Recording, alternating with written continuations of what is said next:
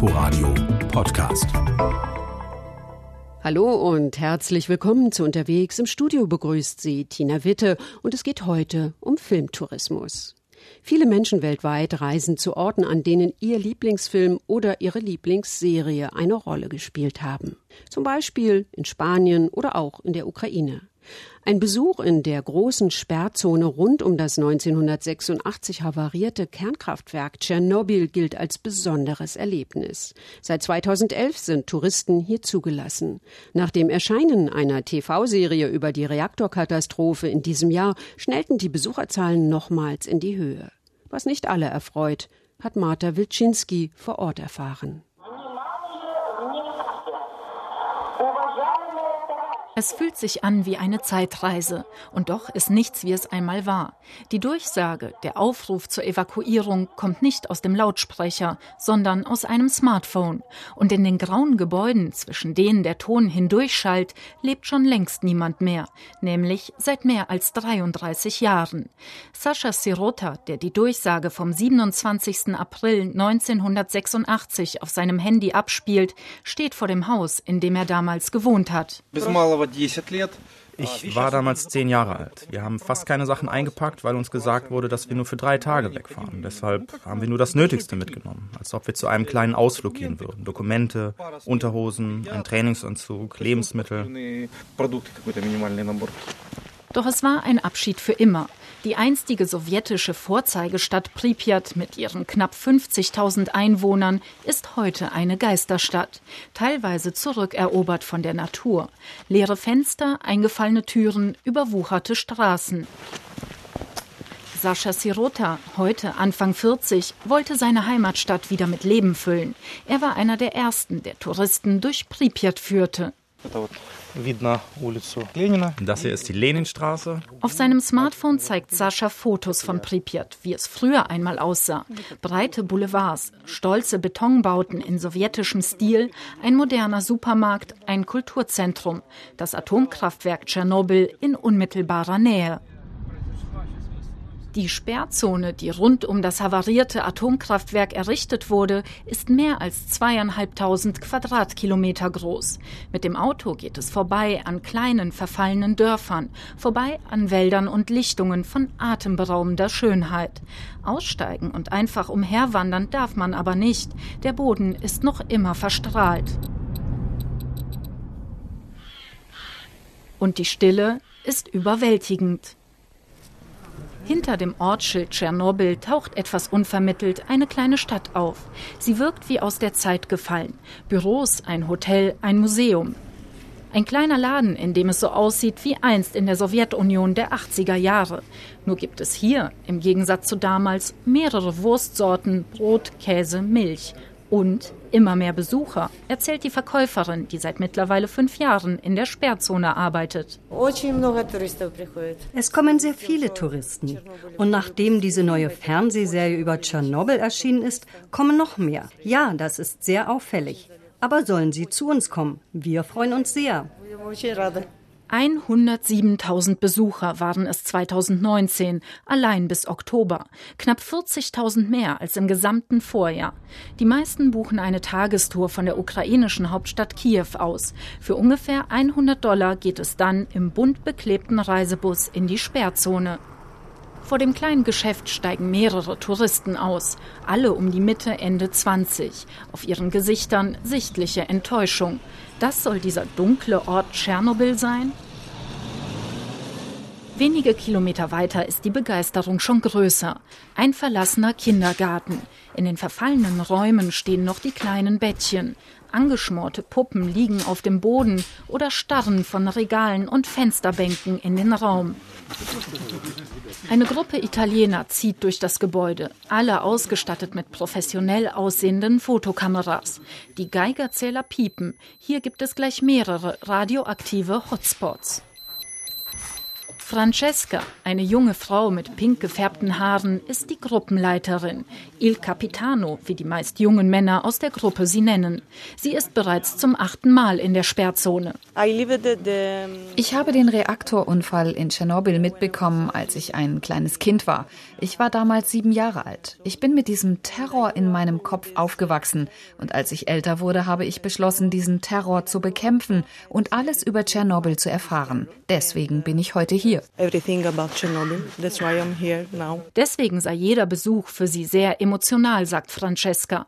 Aber es gibt noch etwas, was sie und ihre Mitreisenden an Tschernobyl so fasziniert. Die Leute, die ich aus Italien hierher bringe, sind in der Regel Fotografen, so wie ich auch. Sie haben ein großes Interesse an verlassenen Orten. Und das hier, Tschernobyl, ist das Mekka für verlassene Orte. Mekka of uh, abandoned places. Hashtag Lost Places. Hashtag Dark Tourism.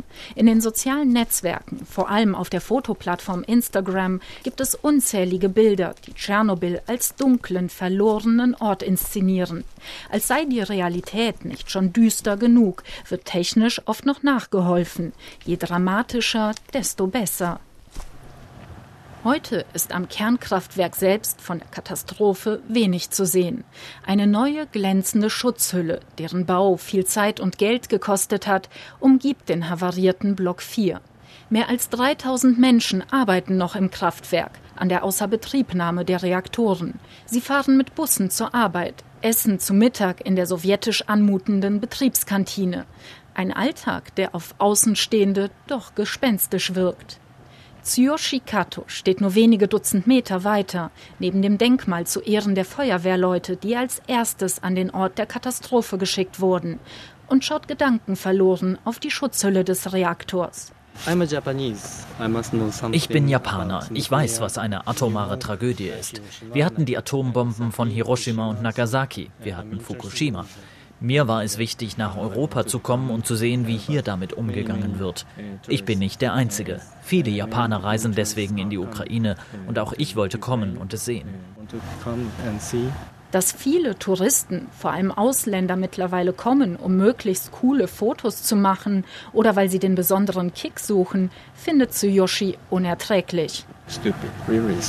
Es ist dumm, wirklich dumm. Und weil immer mehr solcher Touristen kommen, habe ich entschieden, jetzt zu fahren, bevor es zu spät und nicht mehr möglich ist. Auch Sascha Sirota, dem es immer eine Herzensangelegenheit war, möglichst vielen Menschen seine Heimatstadt Pripyat zu zeigen, hadert mit dem immer weiter wachsenden und neuerdings auch von der Politik immer stärker geförderten Tourismus. Früher war ich der Meinung, dass es nicht wichtig ist, warum jemand in die Sperrzone kommt. Man kann ein Computerspiele-Fan sein, sich für die Ruinen der Sowjetunion interessieren oder mal das Modell einer postapokalyptischen Zivilisation sehen wollen. Die Motivation ist nicht wichtig. Wichtig ist, womit eine Person die Zone verlässt. Und wenn diese Person, nachdem sie Pripyat gesehen hat und unsere Geschichten gehört hat, in Zukunft kein neues Tschernobyl mehr zulässt, dann haben wir alles richtig gemacht. Und ich glaube aber, dass in der heutigen Situation und bei dieser Zahl der Touristen diese Botschaft verloren geht. Sascha ist bei seinem Rundgang mittlerweile vor den Ruinen des Kulturzentrums angekommen. Hier hat er als kleiner Junge seine ersten Theaterstücke aufgeführt. In einigen Metern Entfernung laufen mehrere Touristengruppen vorbei, staunen, tuscheln, machen Fotos. Sascha beachtet sie nicht. Stattdessen holt er wieder einmal sein Handy aus der Tasche, seine persönliche Zeitmaschine und drückt auf Play.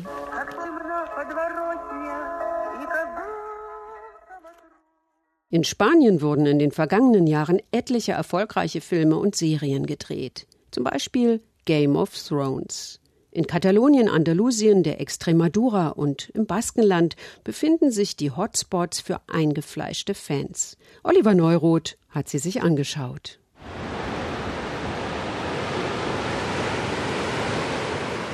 Eine graue Mauer schlängelt sich durchs Meer. Sie verbindet die kleine Insel San Juan de Gastelugache mit der Küste. Von weitem sieht die Mauer fast so aus wie der Schwanz eines Drachens, der im Wasser liegt. Fans von Game of Thrones brauchen für diesen Vergleich nicht viel Fantasie. Denn in der Serie ist die Insel schließlich Dragonstone, der Familiensitz der Targaryens. Chi Chuan ist extra hierher gereist, um den berühmten Drehort aus der Nähe zu sehen. Der Chinese studiert in Deutschland, macht aber gerade ein Auslandssemester in Madrid. Das ist auch eine spezielle Erfahrung, dass man einmal in der Szene ist, wo man von einer Serie kennt. Eine knappe Stunde dauert der Fußmarsch vom Parkplatz runter zur Küste. Es geht über die graue Mauer zur Insel und dort rund 240 Treppenstufen hinauf. Alles wirke hier deutlich kleiner als in Game of Thrones, sagt Chi.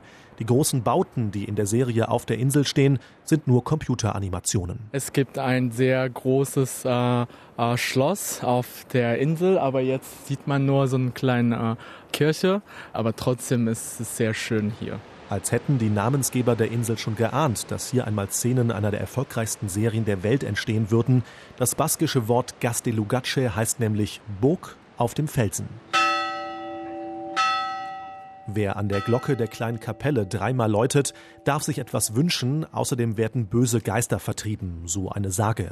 Alvaro und Maria sind aus Malaga in Südspanien angereist, um diesen Ort zu besuchen. Sie seien Riesenfans der Serie und hätten Dragonstone immer schon mal aus der Nähe sehen wollen. Pues porque somos muy fan de la, de la serie y este es eh, Roca Dragón ich finde es toll hier, weil es gerade auch nicht so überfüllt ist. So können wir dieses Erlebnis ganz in Ruhe genießen. Es ist unglaublich. Tatsächlich kommen noch eher wenige Urlauber nach San Juan de Gastelugache, was auch am unberechenbaren Wetter an der spanischen Atlantikküste liegt. Voller wird es im Sommer. Laut Statistiken hatte die kleine Insel vor dem Game of Thrones Hype etwa 2000 Besucher im Jahr. Nach den Dreharbeiten 2017 waren es rund 150.000. Begonia Gangoiti leitet das Tourismusbüro in Bermeo, der Gemeinde, zu der die Insel gehört. Sie sieht die Filmtouristen kritisch. Ich war vor zwei Wochen in San Juan de Gastelugache. Ich sah ein junges Mädchen, eine Instagrammerin wahrscheinlich. Und sie rief, Oh, schau mal, da ist Dragonstone. Ich drehte mich um und sagte, nein, nein, das ist San Juan de Gastelugache, wo Dragonstone gedreht wurde. Die Leute müssen lernen, was Fiktion und was Realität ist. Begonia glaubt, dass die stark gestiegenen Besucherzahlen nicht nur etwas mit Game of Thrones zu tun haben.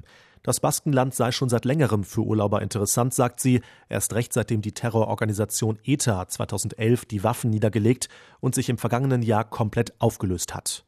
Wer zum Beispiel das berühmte Guggenheim Museum in Bilbao besuche, mache auch gerne einen Ausflug an die baskische Küste mit einem Stopp in San Juan de Gastelugache.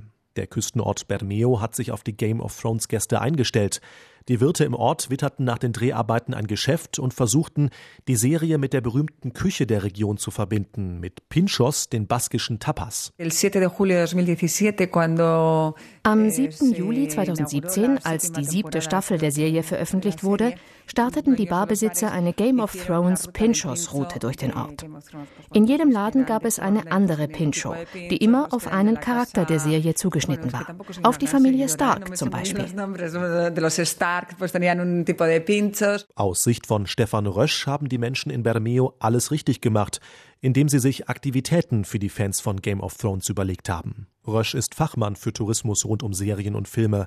Der Deutsche hat mehrere Bücher zu dem Thema geschrieben und einen Doktortitel in Filmtourismus. Es genügt nicht, eine Destination durch einen Kinofilm oder eine TV-Show zu vermarkten, sondern die Problematik liegt darin, dass wenn die Fans kommen, möchten die Fans ein Erlebnis haben, das irgendwie mit der Filmwelt zu tun hat. Und daran mangelt es eigentlich meistens. Also es geht wirklich um die Umsetzung, um Produkte, um Erlebnisse vor Ort, die man den Fans bieten kann. Zum Beispiel Führungen an den Drehorten, idealerweise mit Insidern, die an der Filmproduktion beteiligt waren und erzählen können, was hinter den Kulissen passiert ist. Solche Angebote gibt es zum Beispiel in der katalanischen Stadt Girona und in Sevilla in Andalusien, wo ebenfalls Szenen von Game of Thrones gedreht wurden. Spanien habe sich inzwischen gut auf Filmtouristen eingestellt, meint Eugeni Osaka, Filmtourismusexperte aus Barcelona. Es ist eine Herausforderung und eine Chance, die Spanien hat. Es muss nämlich ein abwechslungsreiches Angebot für Filmtouristen her, und zwar für all diese Urlauber. Denn nicht jeder erwartet das Gleiche. Einige wollen allgemein die Stadt sehen, in der ein Film gedreht wurde. Andere wollen konkret die Drehorte besuchen und Selfies machen, um sie dann in sozialen Netzwerken zu veröffentlichen.